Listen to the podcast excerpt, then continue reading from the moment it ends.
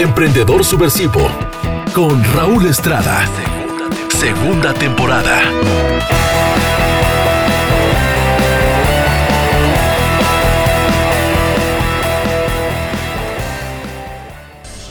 Hola, hola amigos, ¿cómo están? Soy Raúl Estrada saludándolos desde La Barra. Aquí me encuentro en La Barra Mi Karaoke, un emprendimiento subversivo Nayarita.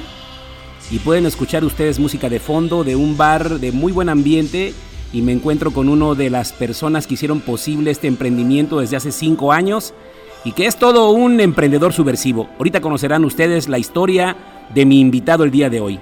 Primeramente quiero disculparme con todos ustedes porque durante dos semanas no les pude llevar ningún programa y es porque estábamos en el lanzamiento, como ustedes saben, de Ciclos Express. Sin embargo, me estoy poniendo las pilas, regresando al ruedo y qué mejor que con un invitado de lujo. Pongan mucha atención. Pues sí amigos, como les decía, estoy muy contento platicando acá antes de esta grabación con mi queridísimo amigo Oscar Delgado que tuve el gusto de conocerlo cuando otro amigo en común, Yair González, me invitó a participar en el primer TEDx que se logra la licencia por medio de la Federación de Estudiantes de la Universidad Autónoma de Nayarit. Y me invitaron a hacer un casting. Cuando entré yo a la sala de casting, eh, encontré a esta persona, a este joven emprendedor, y ya de ahí surgió una relación de empezar a conocer, a saber quién era él.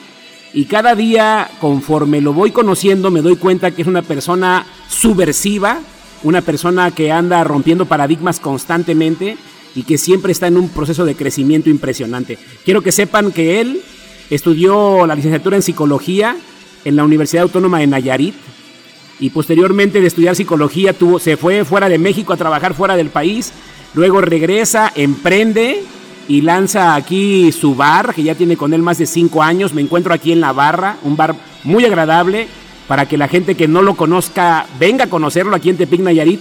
Pero este bar es el que le paga su segunda carrera. De los ingresos de este bar, estudia la carrera de, nutrición en la Universidad Vizcaya de las Américas, ya una universidad privada. Y de ahí, ¿qué les puedo decir? Él es un influencer, tiene programas en televisión, asesora a personas, no nada más. La nutrición y la psicología van mucho de la mano, yo quiero pensar. Ahorita me dirá si no, eh, Oscar, porque realmente, hijo de su madre, este, tiene mucho que ver la forma en la que comemos con la forma en la que sentimos. Y bueno, pues sin más preámbulos, este, yo quiero platicar eh, con ustedes y que nos platique un poco de esto que les acabo de contar, eh, Oscar. Oscar, este, bienvenido a Emprendedor Subversivo, Oscar.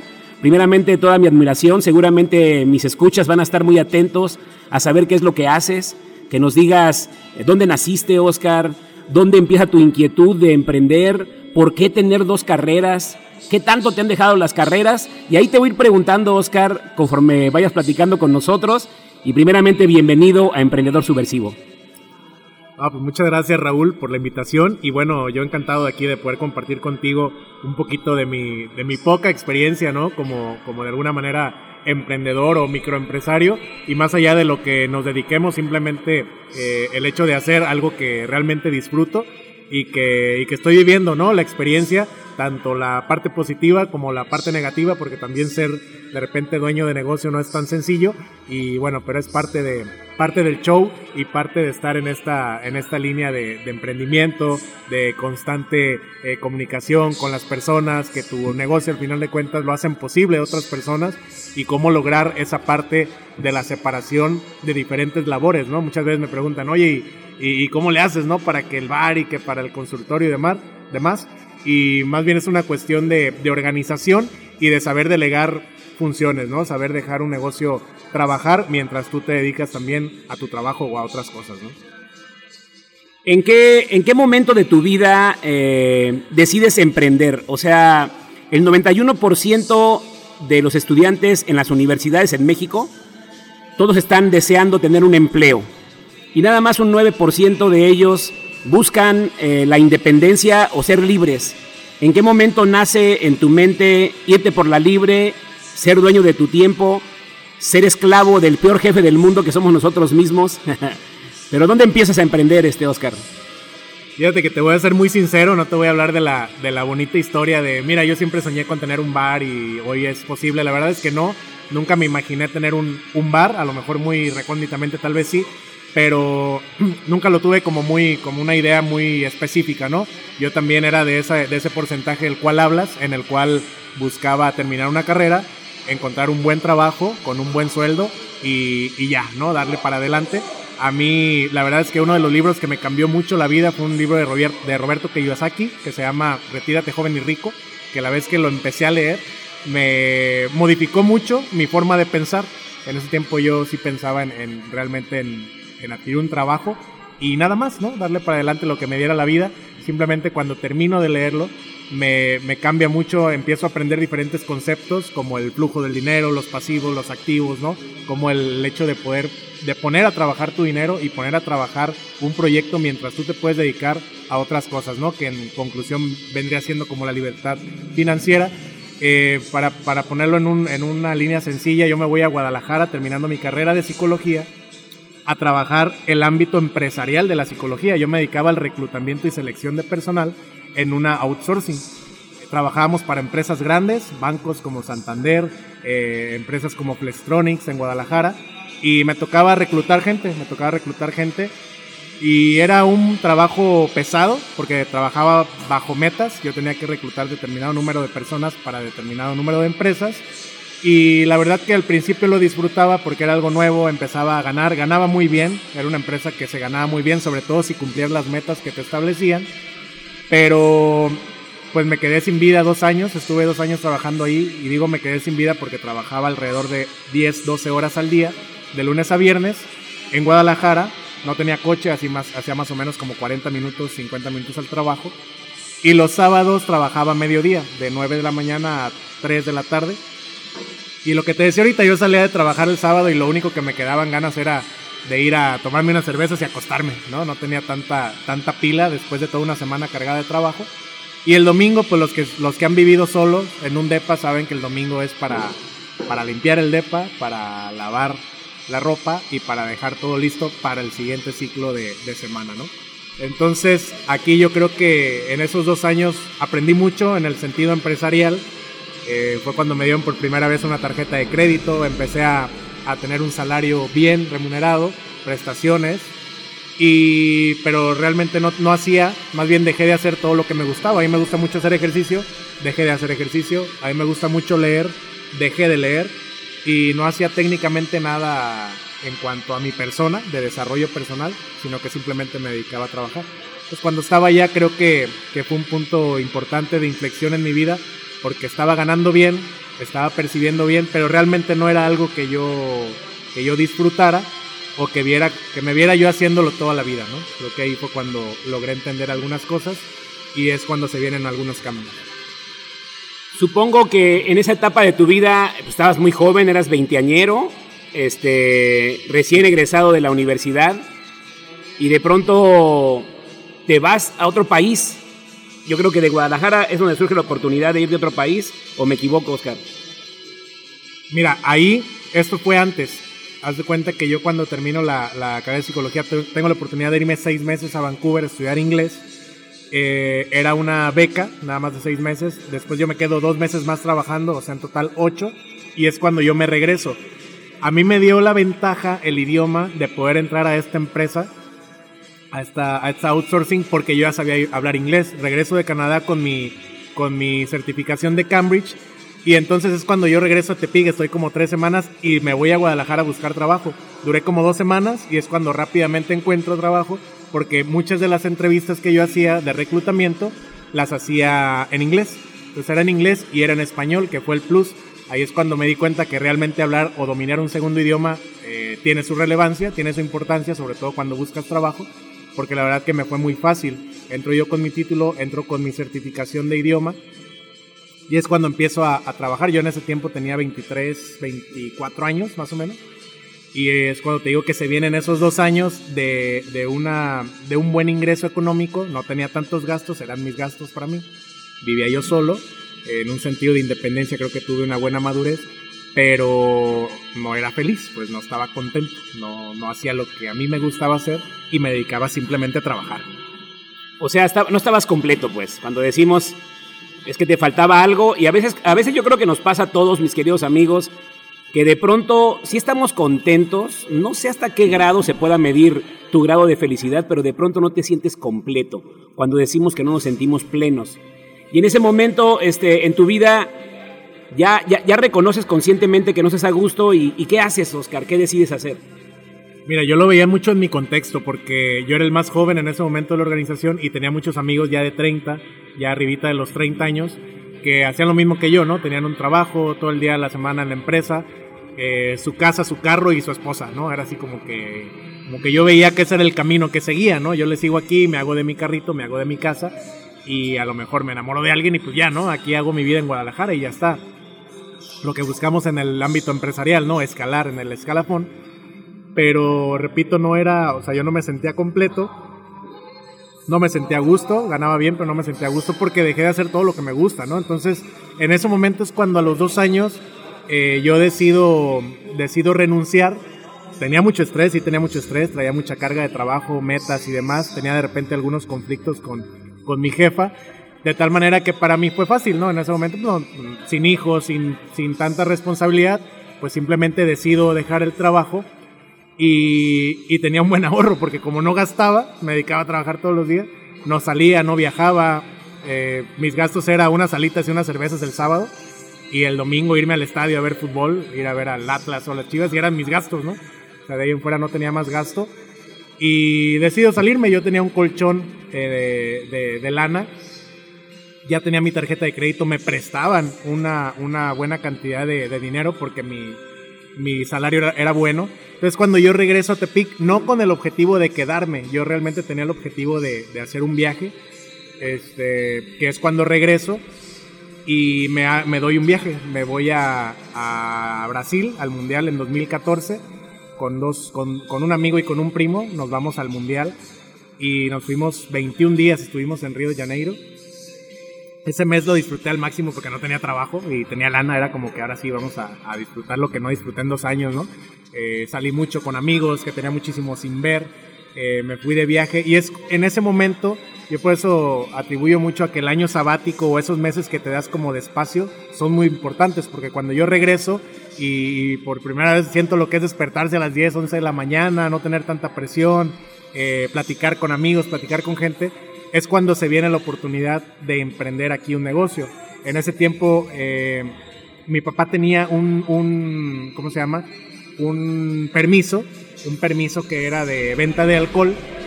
Y resulta que cuando tú tienes un permiso lo puedes cambiar por un permiso de restaurant bar. Pagas obviamente una diferencia para colocarlo, para hacer un cambio de nombre.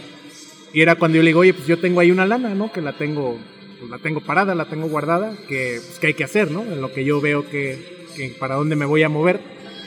Y es cuando él me empieza a platicar, oye, pues eh, estaría bien que pudieras poner tal vez un negocio de, bar. Él ya había tenido bares anteriormente, entonces ya le sabía más o menos al, al negocio. Y yo la verdad es que no sabía qué hacer con esa, con esa lana. No, no tenía yo un proyecto, pues no tenía algo, porque apenas me iba desocupando. Y fue como que, mira, un permiso de restaurante bar es una inversión al final de cuentas. Tú lo compras y es una inversión. O sea, no es de que lo tengas que poner a trabajar el siguiente día, lo puedes comprar y lo puedes tener, incluso lo puedes rentar, ¿no? Entonces cuando yo inyecto esa, ese, ese dinero y ya yo tenía un permiso de bar, de restaurante bar a mi nombre, ¿no? Ya fue como, bueno, ¿y ahora, ¿y ahora qué, no? ¿Abrimos un bar o, o qué hay que hacer? Entonces cuando ya me meto a investigar y resulta que no me era tan difícil porque cuando tú emprendes un bar, por ejemplo, la Corona o la Tecate o la, estas marcas te prestan mueble, ¿no? Te dan ciertas facilidades, te dan préstamo para comprar producto. Entonces cuando me pongo a investigar y me di cuenta de que lo importante aquí era ver qué facilidades tenía yo, ¿no? Por ejemplo, en el sentido de buscar un local, de buscar el concepto, ¿no? De buscar qué es lo que, qué es lo que vendría a funcionar como negocio de bar. Entonces es cuando viene ese proceso de, de investigación, ¿no? De qué podemos hacer en conjunto para para emprender un negocio, ¿no? Entonces es cuando decido de alguna manera eh, aventarme, ¿no? Y digo, decido aventarme porque no tenía realmente mucho que, mucho que perder en el sentido de que estaba libre, ¿no? Tenía tiempo libre, tenía un colchón en el sentido eh, económico y pues ahí es cuando, cuando me aviento con los primeros, los primeros pasos de abrir un negocio. Eh, que, no es sencillo, ¿eh? Porque yo creo que a todos en nuestra mente nos ha pasado la idea de tener un restaurante, de tener un bar. Yo creo que todos en nuestro corazón quisiéramos vender comida, como que entrar a la industria de alimentos y bebidas. Todo mundo con quien platiques de un negocio como el tuyo, cuando llegamos a un lugar como este, cuando vemos la decoración, las mesas, cuando vemos las barras, las contrabarras, siempre decimos, carajo, ¿por qué no pongo un negocio de estos? Y a lo mejor somos un poquito temerosos, pero, pero ok, tú venciste el miedo, muy joven, ya tenías tu bar, eh, ya tenías mucho, mucho espacio para equivocarte, incluso para regarla, soltero, sin hijos, o sea, lo peor que puede pasar es que te quedes sin lana y volver a buscar un empleo. Pero ¿en qué momento, estando en esa situación, dices tú, tengo que regresar a la universidad? A ver, ¿qué pedo contigo? O sea, tú no eres normal, Oscar. Porque yo era mejor si tuviera un bar a tu edad, lo hubiera hecho quebrar. yo creo que me hubiera chingado todo lo que hay atrás de la barra.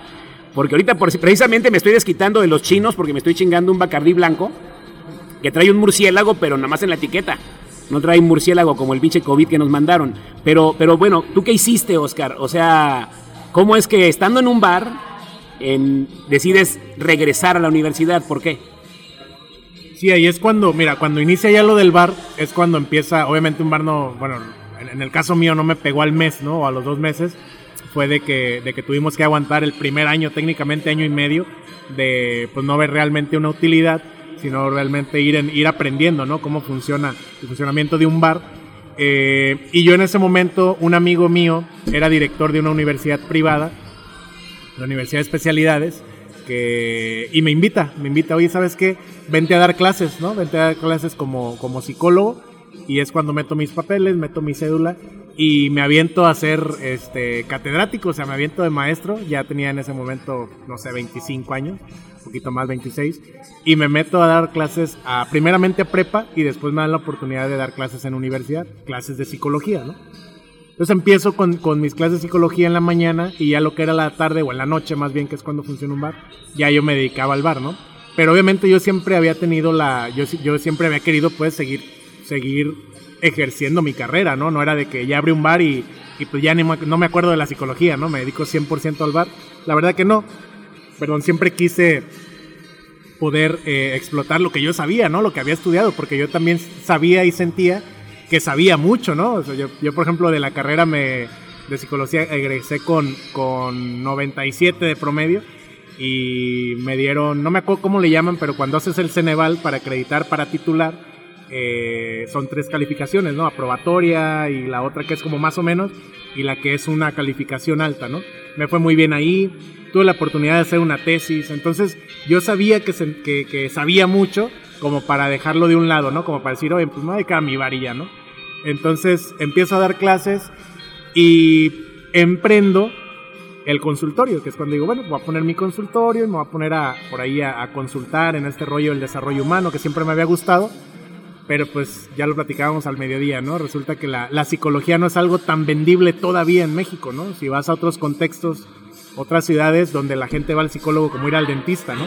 Aquí en México la gente no va ni al dentista, o sea, son, este, ya vas cuando te duele, ¿no? Cuando ya no puedes dormir. Es muy similar en psicología, la cultura del psicólogo en México no quiere decir que esté, que esté perdida, al contrario, hay mucha gente que ya va, mucha gente que ya reconoce la, la profesión como tal, pero todavía nos falta mucho, ¿no? Entonces yo me di cuenta de eso, de que, de que en cuestión psicológica, ya como negocio, como emprender un consultorio, no era como la forma más sencilla. Y hago la conexión porque siempre me ha gustado hacer ejercicio, siempre me ha gustado alimentarme bien. Y es cuando se empiezan a ofertar las carreras de, psicología, eh, que viene la, que las hacía sabatinas, ¿no? Eh, tanto podías ir tres veces a la semana y aparte el sábado. Y es cuando esta universidad, la Universidad Vizcaya, genera esa opción. Dije, bueno, me viene bien porque, porque de alguna manera puedo seguir haciendo lo que hago y puedo estudiar eh, la carrera de nutrición que siempre me había llamado también la atención. Y estaba esa opción, ¿no? Por ejemplo, en, en la universidad, en la UAN, no la tienen porque ahí son horarios quebrados. Vas en la mañana y vas en la tarde. alguien que trabaja le cuesta mucho trabajo sacar una carrera en la UAN. Y la verdad es que otras universidades como estas privadas te dan la opción sabatina o otras opciones que te permiten trabajar y te permiten eh, estudiar, ¿no? Y sabemos que no necesitas estar toda la semana en, un salón de clases. Las personas que somos autodidactas y que tenemos acceso a Internet, puedes aprender muchísimas cosas, ¿no? Desde casa, además de lo que aprendas en la universidad. Oye, este, Oscar, y, bueno, eh, eh, estás en dos carreras, o sea, bueno, tienes tu bar, eres licenciado en psicología, terminas la carrera de nutrición y hoy por hoy, ¿en dónde te enfocas? ¿Dónde, o sea, qué te gusta más? ¿Disfrutas todo? ¿O todo se complementa? ¿O en qué momento dices tú, bueno, hoy me pongo el traje de psicólogo, mañana me pongo el traje de nutriólogo, ahora voy a empedar a mis pinches gordos o voy a empedar a mis, este, mis, a los que terapeo? O sea, hay una liga bien chistosa, te comentaba hoy que tuvimos una charla en la mañana con Oscar y le decía que obviamente pues la psicología abarca muchos temas emocionales y obviamente pues los que tenemos algún problemita a veces los ahogamos en una buena cerveza o en una cuba libre como lo estoy haciendo yo, no porque traiga una pena, sino porque me estoy echando una cubita, pero al final del día, ¿cómo, cómo englobas la nutrición? Eh, que, que como te gusta a ti el deporte, la disciplina, por otro lado con un bar y luego con la psicología. A ver, ¿cómo, le haces, Oscar? Sí, mira, es, un sentido interesante, ¿eh? porque sí me han hecho muchas veces esa pregunta. Y la verdad es que la consulta, ahorita, eh, yo cuando, cuando empiezo con mi consulta genero la marca de Odell, que yo siempre tuve la idea de generar una marca personal, y es la que actualmente ya tengo. Ahorita estabas viendo tú mi página de internet, y, que también fue un avance que tuve, ¿no? Tener no nomás una página de Facebook, tener una página de internet, eh, tener una página empresarial y es donde, donde me ha generado mucho crecimiento. Ahora, el plus que yo vendo en mi consulta es precisamente esa mancuerna, que soy nutriólogo y que soy psicólogo, ¿no? Me gusta mucho la carrera de nutrición, pero también tengo que ser realista. Por ejemplo, una persona que quiere bajar de peso es todavía más importante la cuestión emocional y la cuestión mental para que una persona logre bajar de peso. ¿Por qué? Porque una dieta al final de cuentas es muy lógica. Una dieta es seguirla y si la sigues vas a generar un resultado porque el cuerpo, el, cuerpo trabaja de una manera muy lógica, ¿no? Si yo tomo agua, consumo verdura y cuido mi consumo de carbohidratos, voy a bajar de peso sí o sí. O sea, es, es una cuestión eh, por eso se le llama fisiológica, porque es lógica, ¿no? Te lleva a un producto, te lleva a un resultado. Si yo consumo altas cantidades de proteína y hago hipertrofia en un gimnasio y hago ejercicio y, no me brinco ningún día, voy a generar músculo sí o sí, así, así, así funciona el humano, ¿no? Pero ¿qué necesito para llegar a eso? Realmente una motivación, la motivación es psicología, ¿no? Es una cuestión emocional, es una cuestión conductual, seguir una dieta o no, o sea, yo puedo decir, ¿sabes qué? Pues yo sé que puedo dejar el refresco y voy a bajar de peso. Pues sí, pero ¿qué necesito para dejarlo, no? Realmente necesito una decisión propia, fuerte, a nivel mental, de decir, me puedes poner 10 refrescos enfrente y no me los voy a tomar, ¿no? Ya es cuando logras dar ese brinco a nivel eh, emocional y a nivel mental, ¿no? Entonces, repito, es muy, muy importante, muy interesante la, la ciencia de nutrición, pero creo que la base está en la cuestión emocional, conductual y mental, cosas que abarca obviamente la psicología. Y ese match yo lo hago en mi consulta. O vienes conmigo para bajar de peso, por ejemplo, pero siempre, aparte de la cuestión nutricional, me gusta indagar en cuestiones personales, emocionales, la personalidad de la persona que tengo enfrente y de qué manera yo le voy a poder eh, ayudar, ¿no? De alguna manera yo evalúo qué tan difícil va a ser para ese paciente o qué tan fácil va a ser para ese paciente llegar a, a un objetivo a nivel nutricional, ¿no? ¿Y las chelas y el bar ¿Cómo combinas eso con, con el bar, con estar aquí ahorita escuchando esta música acá de fondo y estar atendiendo un bar? Porque, porque te veo que estás aquí y obviamente dando lo mejor de ti para tus clientes, ¿no? Sí, por ejemplo ahí, fíjate, yo siempre lo comento con mis pacientes, incluso lo publico en redes sociales, que hay que llevar un equilibrio al final de cuentas, ¿no? O sea, no es de que vaya, el, hay muchos mitos en nutrición, ¿no? El nutriólogo no va a comer pura lechuga y va a tomar pura agua, claro que no. O sea, eh, somos seres humanos y, podemos consumir también cosas que no del todo sean saludables todo el tiempo, ¿no? Pero generamos un equilibrio. Es como si yo digo, oye, pues es, que eres psicólogo, quiere decir que nunca vas a llorar o nunca te vas a estresar o nunca te vas a deprimir. Claro que no, es un ser humano, por más que sea eh, una persona, el mejor terapeuta del mundo, claro que se puede deprimir y claro que se puede sentir mal, porque antes que psicólogo es un ser humano, ¿no? Igual el nutriólogo, pero obviamente se puede llegar a, a un equilibrio, ¿no? A mí me dicen, oye, ¿puedo tomar alcohol? Mira, el alcohol es algo que no necesita el cuerpo, pero sí lo puedes tomar en cierta medida si es que lo si es que te sirve como como aliciente, ¿no? Para sentirte bien, para convivir con algunos amigos, siempre y cuando no generes una vaya una adicción. Tú bien lo dices, ¿no? Los extremos eh, pues no siempre es el exceso. Es el exceso, ¿no? Incluso nutricionalmente, pues bueno, el agua es, pues, el agua es buena, ¿no? Hay un mito sobre el agua y sabes que el agua, el agua, tienes que tomarte tres o dos litros al día. A ver, espérame, el agua simplemente es necesaria, ¿no? Pero, pero tampoco es la octava maravilla del mundo. El agua no tiene nutrientes, el agua simplemente te hidrata, ¿no? Entonces, también si te tomas 6 litros de agua al día, te vas a cargar los riñones y te vas a terminar muriendo, ¿no? No, puedes, no, el, el, cuerpo no necesita 6 o 10 litros de agua al día. Ahí estamos hablando de un extremo, ¿no? Entonces, al fin de cuentas se trata de generar cierto, cierto equilibrio, ¿no? Y que la persona sea consciente y congruente de la, de la conducta que está llevando a cabo, ¿no? A mí me dicen, oye, pero ¿por qué te estás comiendo una pizza? ¿O por qué te estás comiendo unas alitas, no? Bueno, porque a lo mejor yo ahorita me encuentro en el peso en el que yo me siento a gusto. Estoy saludable y puedo a lo mejor consumir ciertas cosas, ¿no? De repente. Pero a veces esa persona que tiene obesidad, que todavía no llega al objetivo, quiere consumir refresco, ¿no? O quiere comerse unas alitas cuando todavía no llega a donde necesita, a donde necesita llegar, ¿no? Entonces, una vez que llegas, puedes mantener una vida de equilibrios donde te des ciertos lujos a nivel nutricional sin generarte ningún problema, Fíjate que muy interesante lo que platicas, este, porque al final del día, pues eres un emprendedor, un emprendedor eh, en la nutrición, un emprendedor en la psicología, un emprendedor en el bar, pero también a través de tus comentarios que haces en tus redes y demás, también eres un impulsor de los emprendedores. Al final del día, en tu discurso, tú motivas mucho a la gente a que explote su tiempo al máximo. Y ahorita lo que yo veo es que, el conocimiento va mucho de la mano de lo que haces, porque obviamente no estás improvisando. O sea, yo por lo que alcanzo a percibir de lo que nos cuentas en tu historia, Oscar, no has improvisado, has tomado decisiones de forma correcta, no únicamente basadas en emociones y así como decimos al chilazo para nada. Y yo creo que, eso es fundamental. Y en el tema, eh, platicábamos en la mañana, Oscar, acerca de, de que no es igual que llegue alguien a, a nutrirse estando sano a que llegue alguien a nutrirse estando enfermo.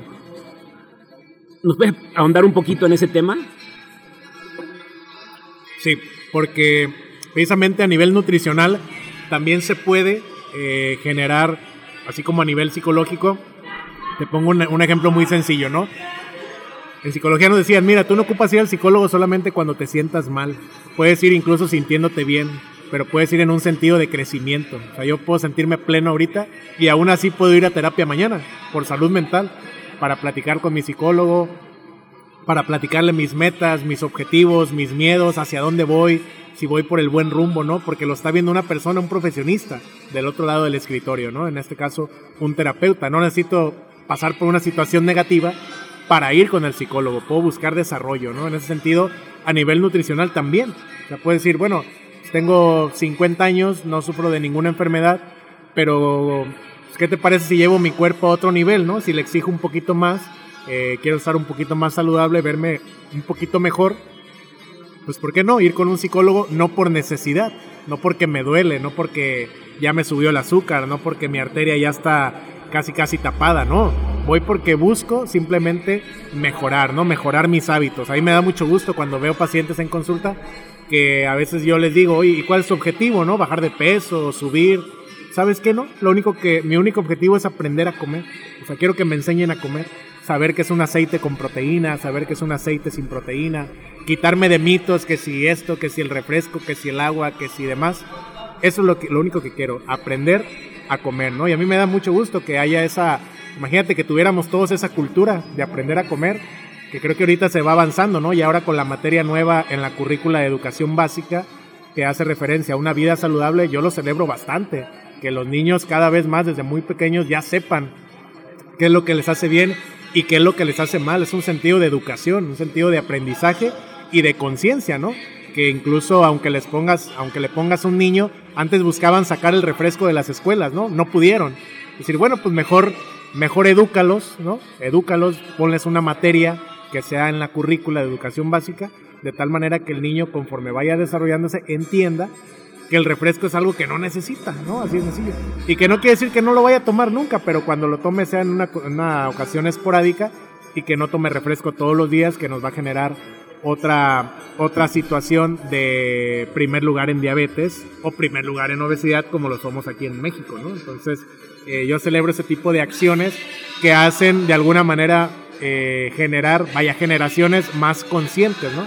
que por más que un niño le pongas 10 refrescos enfrente, pues no te los va a comprar porque ya entiende que no es algo que necesite y que al contrario es algo que es dañino para su salud. Pues, pues qué interesante, Oscar, la forma en la que combinas todos tus conocimientos, tus habilidades adquiridas eh, a través de la experiencia y de las decisiones que has tomado tan acertadas desde que regresaste de allá de Brasil y que dijiste tengo un capital, no lo quiero tener ocioso, que asumes tu responsabilidad como emprendedor, pero más allá de eso, cuando te conozco, Oscar, andas involucrado en un tema de impulso a llevar mensajes positivos a la gente a través de esa plataforma internacional maravillosa que se llama TEDx, donde tuve el gusto de conocerte. Entonces, de pronto, hoy me entero también una gran noticia de que ya, ya llevan dos TEDx Parque La Loma aquí en Tepic Nayarit y ya viene el próximo TEDx eh, Parque La Loma Bahía de Banderas. Entonces, ¿qué pasa con eso, Oscar? ¿Cómo, ¿Cómo llegas a seguir estirándote más, a seguir ampliando tu conocimiento y sobre todo a seguir impulsando a más personas como a mí? Que yo te puedo decir honestamente que mi vida cambió después de TEDx. Hay un, hay un Raúl antes y un Raúl después de TEDx cuando ya te subes a esa pequeña tarima, te hacen decir algunas cosas y te das cuenta de que todo es posible. Entonces, ¿cómo llega esa etapa tuya como promotor de la cultura del emprendimiento, como promotor de la cultura de los mensajes positivos, de aportar valor a la vida? ¿En qué momento te, te, identificas como una persona que puede influenciar en las demás vidas, eh, más allá de tus carreras profesionales? Mira, eso, Raúl, yo lo logro de alguna manera entender a partir de que empiezo a viajar. Si no hubiera viajado, creo que nunca hubiera, nunca hubiera tenido esa, esa conciencia de generar un poquito de cambios a nivel social con, con más personas, porque al final de cuentas, Ted logro conocerlo gracias a un maestro que me da clases en la ciudad de Vancouver. Eh, Vancouver es una ciudad muy bonita donde aprendí muchísimas cosas, donde tuve amigos de otras ciudades. Por ejemplo, a Brasil yo no hubiera ido si no hubiera ido a Vancouver porque uno de mis roomies con el que vivía era precisamente de Brasil, vivía en Río, y estando allá en 2012 es cuando me dice, oye, el mundial es en dos años en Brasil, y yo le digo, oye, pues invítame, cabrón, ¿no? Y a mí dice, pues, así como decimos en México, ¿no? El brasileño es muy similar, al final de cuentas, latino. Me dice, pues tu casa es tu casa, güey, mi casa es tu casa. Cuando quieras ir a Brasil, tienes una casa, ¿no? Entonces, cuando yo regreso a México, empiezo a trabajar. Cuando renuncio, pues yo compro mi vuelo a Brasil, ¿no? Porque yo tenía mi cuate y mi cuate me decía, tú vente cuando quieras, cabrón, ¿no? Entonces es así como logro ir a, a Brasil, después hago otro viaje este, a, a Europa, que igual eh, tengo la oportunidad de irme porque, porque pues tenía ahí mi, mi, ahorrito, ¿no? Y yo quería, lo que quería era salir, yo tenía dos años enclaustrado en un trabajo, ¿no? Y de alguna manera eso me llevó a, conocer más gente y a conocer otros contextos, ¿no? Porque lamentablemente una ciudad, por ejemplo, yo nací en Tepic y me gusta mucho Tepic, creo que somos ricos, hace rato lo platicábamos, pero en el sentido cultural, en el sentido de aprendizaje sí nos quedamos muy cortos, ¿no? El único evento masivo que tenemos al año es una feria, donde la mayoría de música es simplemente de banda, que quiero decirlo, a mí me gusta la banda, pero también me gustan un montón de cosas más, ¿no? Y, donde te das cuenta de una ciudad donde los eventos casi siempre son los mismos, donde hay muy poco teatro, donde hay muy pocos eventos que incentiven la cuestión tecnológica, innovadora, entonces traer un TEDx a Tepic era como, güey, vamos a traer un TEDx a Tepic, ¿no? Vamos a traerle un poquito de más, pues de más cultura, ¿no? En el TED que tú estuviste, compartiste escenario con un astronauta que ya fue al universo, ¿no? Imagínate qué te va a compartir un cuate con esa, con esa experiencia, ¿no? Y que de alguna manera, eh, no quiero decir que sea fácil, al contrario, es difícil ese tipo de eventos en Tepic, porque la gente casi no está acostumbrada, ¿no? Mucha gente está acostumbrada a otro tipo de, de, eventos, ¿no? Y a veces quieres tú traer un poquito algo diferente, algo de más, de más contenido y de repente cuesta trabajo, ¿no? Pero yo creo que hemos avanzado en esa, en esa parte, cada vez la gente digiere más ese tipo de eventos, eventos, perdón, los paga más y, se dan cuenta de que es un contenido realmente invaluable, ¿no? Cuando escuchas ponentes de, este, de esta envergadura y de alguna manera así es como surge. Yo creo que si no hubiera viajado, si no hubiera conocido otros contextos, que, ampliaran mis esquemas, a lo mejor yo seguiría, no sé, tal vez aquí en Tepic con un buen trabajo, a lo mejor viviendo, viviendo bien, pero no, no buscando algo más allá, ¿no? No buscando desgarrar ese, ese músculo que es lo que estamos haciendo ahorita, ¿no? A veces con dos trabajos, a veces con mucha chamba, pero nos apasiona mucho y nos da mucha gasolina el hecho de saber que, que hay un evento, ¿no? Yo, yo esa, esa, esa adrenalina, por ejemplo, a Aaron me decía desde antes, ¿no? Es que el, hacer eventos está muy chingón, precisamente por esa adrenalina, ¿no? De, de lo que estás viviendo días antes. Eh, el, el, segundo TEDx que hicimos en Casa Fenelón, a, a ¿cómo se llama? A, abierto, ¿no? Este, estaba el, el, el, escenario y ese día se había pronosticado lluvia. Un día antes llovió, ¿no? ese mismo día en la mañana estaba nublado la capacidad de reacción, oye, ¿qué vamos a hacer si empieza a llover? ¿no? Toda esa adrenalina de un evento creo que es algo que, que, solamente un evento te lo da y la satisfacción de cuando cierras el candado, ¿no? Cuando ya se acabó, cuando apagas las luces y dices, sabes que esto salió chingón, esto nos salió muy bien, te das cuenta de que, de que ahí está, ¿no? El esfuerzo, el proyecto, la planeación, eh, el meterle lápiz a un evento, creo que es un, un aprendizaje sumamente interesante y como dice Steve Jobs, conectas los puntos, ¿no? Esa logística, ese trabajo en equipo que yo fui aprendiendo, pues es algo que yo también hago en mi bar, ¿no? Al final de cuentas, lo que aprendes en un lado, lo conectas con otra cosa, ¿no? Es al final de cuentas esa experiencia y, y eso es lo que logras, ¿no? Al final de cuentas el aprendizaje, que es lo que te va dejando el crear eventos y sobre todo también las relaciones, ¿no? Por ejemplo, ahorita estar sentado contigo, pues es parte de, de ese TEDx, ¿no? De que ahí nos conocimos. Oye, oye, Oscar, hay algo muy interesante que yo quiero preguntarte has tenido oportunidad eh, como coordinador o parte del equipo organizador de TEDx Parque La Loma de convivir con personalidades internacionales, ¿no? Ya no hablemos de Marco Antonio Regil, de Omar Villalobos, de Marion Reimers y de otros empresarios de gran calado, que son ejemplo para todos nosotros, por mencionar algunos. Si omito alguno, por favor, una disculpa. Pero tú que los conoces en un contexto de restaurante, a lo mejor de platicar con ellos, de estar en contacto con ellos. ¿Notas tú que sean así como superhéroes? ¿Son güeyes así como que sean excepcionales? ¿O son cabrones de carne y hueso? ¿O son antibalas? ¿O, o, qué, ¿O qué tienen ellos que no tienen la mayoría de la gente? ¿O qué has aprendido de esas celebridades a las cuales admiramos muchísimas personas? Sí, yo creo que también esa experiencia es muy, muy agradable, la, la de conocer gente que, que mm, radica en otra órbita, ¿no? En el sentido, no por la fama, sino por lo que están haciendo, ¿no? Marion Reimers, que la trajimos al segundo evento, eh, una mujer de las 300 mujeres más influyentes en México, eh, habla cuatro idiomas, si no me equivoco, ha estado en Champions League, en finales de Copa del Mundo, y tuve la oportunidad de platicar con ella en el evento y, yo le decía, es que admiro mucho esa parte, ¿no? Como mujer, todo, esa, todo lo que está haciendo y una, y una chava totalmente sencilla, ¿no? De, de pantalón de mezclilla, de tenis, ¿no? Se sube a dar una, una ponencia, pero con un gran, con un gran contenido. Eh, yo tuve la oportunidad, digo, vuelvo a lo mismo, conectar los puntos, ¿no? Uno de los, de los patrocinadores oficiales, pues fue el bar del, del evento, ¿no? Y ahí por ahí regalamos unas cervezas y ella me acuerdo que se subió sola, ¿no? Al segundo piso y no ocupaba de nadie, ella sola se sube y pide una cerveza, ¿no? Este, no fue como de que, mira, pues yo soy la ponente famosa, pues tráiganme una cerveza, ¿no? Yo le decía, oye, pero es que ahí hay cerveza en el, en el camerino, ¿no? Ah, pues es que yo las vi se me antojó subir, ¿no? dices, esa, esa sencillez de repente que, que tienen y que los hace ser ese tipo de, personas, ¿no? Y obviamente las relaciones que creo que en América Latina son sumamente sumamente importantes, ¿no? El, ir conectando con diferentes personas, diferentes aprendizajes.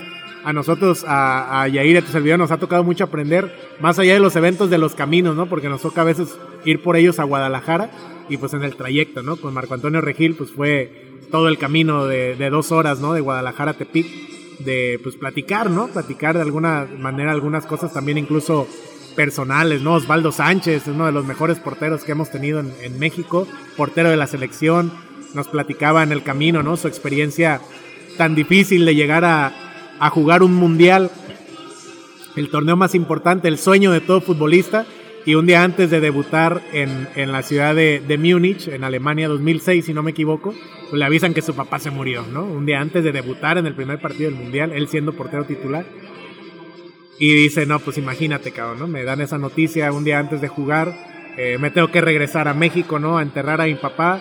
Y pues todos creían que yo ya me iba a quedar acá, ¿no? Y ni madre, yo entierro a mi papá y me regreso a Alemania en un, en un charter para, para jugar, ¿no? O sea, se regresa, juega un partido, juega el mundial. Y son experiencias, ¿no? Que de repente las escuchas de, de viva voz, ¿no? Presencialmente, de manera directa de, de parte de él y te genera un aprendizaje sumamente, sumamente importante, ¿no? Porque de alguna manera es lo que aprendes de la, de la gente, de los famosos, más allá de la fama, ¿no? De, que son, lo que decías tú ahorita, ¿no? Son seres humanos de carne y hueso, pero que a veces uno como nada más los ve en la tele y dices, bueno, esos cuates llevaron una vida normal o no.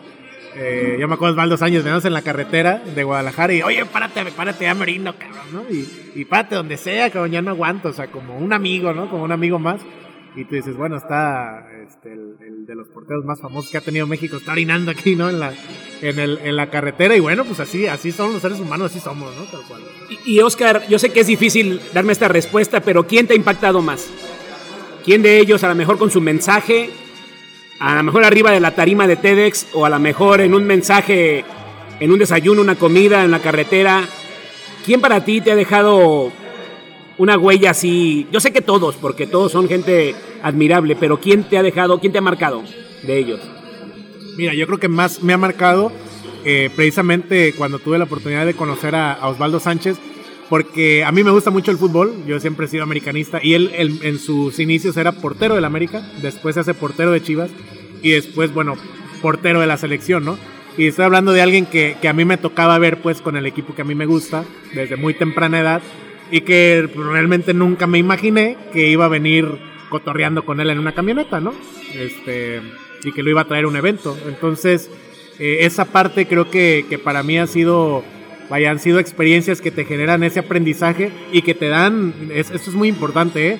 que te dan tablas para ir creciendo, ¿no? Porque ya cuando te sientas con este tipo de personas, cuando hablas por teléfono con este tipo de personas, de repente ya no se te hace tan difícil eh, abrirte, ¿no? Con otras personas. O sea, vas, vas generando tablas, vas generando esa seguridad, ¿no? Decir, bueno, pues si ya estoy acostumbrado a hablar con este tipo de gente, pues estoy acostumbrado a hablar con todo tipo de gente, ¿no?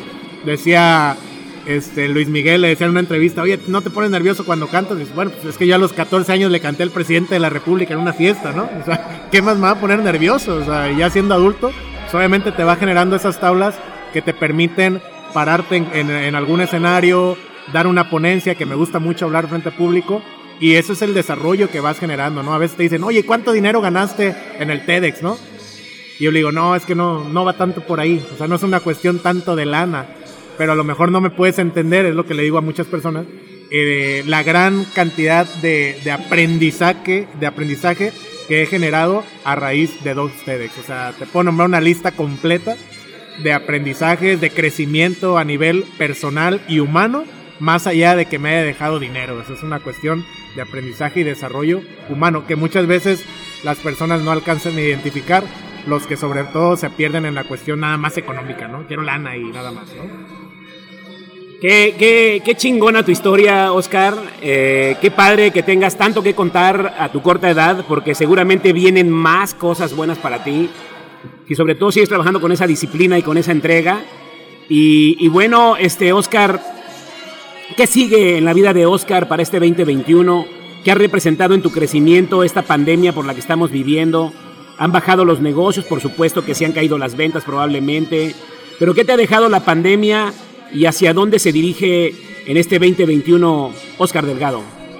Pues mira, en el sentido de emprendimiento, que es un tema que tú dominas muy bien, y de la cuestión empresarial, yo sí les dejaría el dato. Ahorita toda la plática se ha, se ha tornado en relación a lo que me dedico y a lo que hago. Y te la pongo bien sencilla, Raúl. Eh, después de la pandemia, que justamente hoy en marzo ya se cumple un año de pandemia, yo cerré el bar el 18 de marzo. Y digo cerré no porque yo quisiera, sino porque pusieron una ley seca y se vino lo del COVID, las dos cosas. El bar estuvo cerrado aproximadamente cuatro meses, sin abrir absolutamente para nada. Y bueno, sencillamente te puedo comentar que si yo no hubiese tenido la carrera de nutrición y de psicología u otro ingreso, como es el caso de mi consultorio, yo ya no tuviera un bar y no tuviera un consultorio. A lo mejor no tuviera nada y estuviera buscando un empleo, ¿no? ¿Qué me permitió que el bar subiera, siguiera con vida? Precisamente la diversificación, ¿no? El, hecho de tener otro ingreso de dinero, el hecho de tener otro flujo de dinero me permitió tener mi bar cerrado por las circunstancias, pero yo seguir trabajando, yo seguir teniendo eh, mi ingreso por mi trabajo y no tener tanto problema. Como negocio, por supuesto, no hay ganancias ahorita, no hay una utilidad, ¿por qué? Porque, porque no estamos trabajando normal, no estamos trabajando normal, todavía hay un virus allá afuera que no nos lo permite, pero actualmente me siento contento porque me doy cuenta que de alguna manera logré logré eh, alcanzar, ¿no? Logré alcanzar ese punto de mantener, de mantener el bar a pesar de las circunstancias, ¿no? Entonces ahí queda la lección de saber diversificar en los negocios, de no desesperarse y si al día de mañana me dicen tú ya puedes trabajar normal, me voy a sentir mejor porque ya voy a tener mi bar funcionando a pesar de un año de pandemia y voy a tener mi consultorio funcionando y voy a y estoy a unos meses de producir un TEDx. O sea, después de tener un año 2020 tan complicado, parece que un 21 pinta mejor, ¿no? Fíjense que la importancia de la diversificación que tenemos y de lo que platica Oscar es impresionante, impresionante. Realmente que efectivamente eh, sobreviven los negocios cuando estamos diversificados. Y bueno, ya arrancó acá el karaoke a todo lo que da aquí en, en la barra. Entonces me gustaría cerrar este programa y que nos dejaras, ya para terminar, un consejo para la gente que nos escucha para todos aquellos emprendedores que todavía son emprendedores de closet, que todavía no se atreven a dar el paso, a salirse de esa zona cómoda, pero que yo sé que están escuchando historias como la tuya y que andan buscando obviamente salir de la zona y emprender. ¿Qué les dirías, Oscar? yo les diría que, obviamente primeramente evalúen su contexto antes de y que se animen, pero que sí sean muy, muy conscientes de dónde están parados, ¿no? La verdad, yo me animé, me animé a invertir, me animé a comprar un permiso, me animé a, aventar, ¿no? A aventar una inversión en un local que incluso pago renta, que no es mío. Y que lo hice porque de alguna manera analicé mi, en dónde estaba parado. Y bueno, pues no tenía hijos, eh, no tenía de alguna manera un compromiso grande, sino el único compromiso era yo.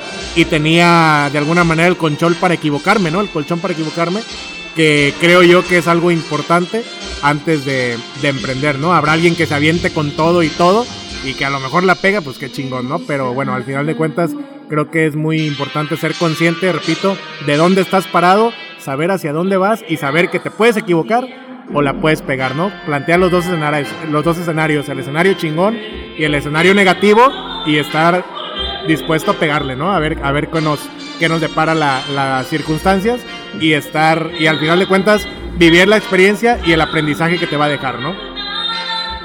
En resumen, cágala, cágala cuanto antes mejor, cágala rápido y cágala barato.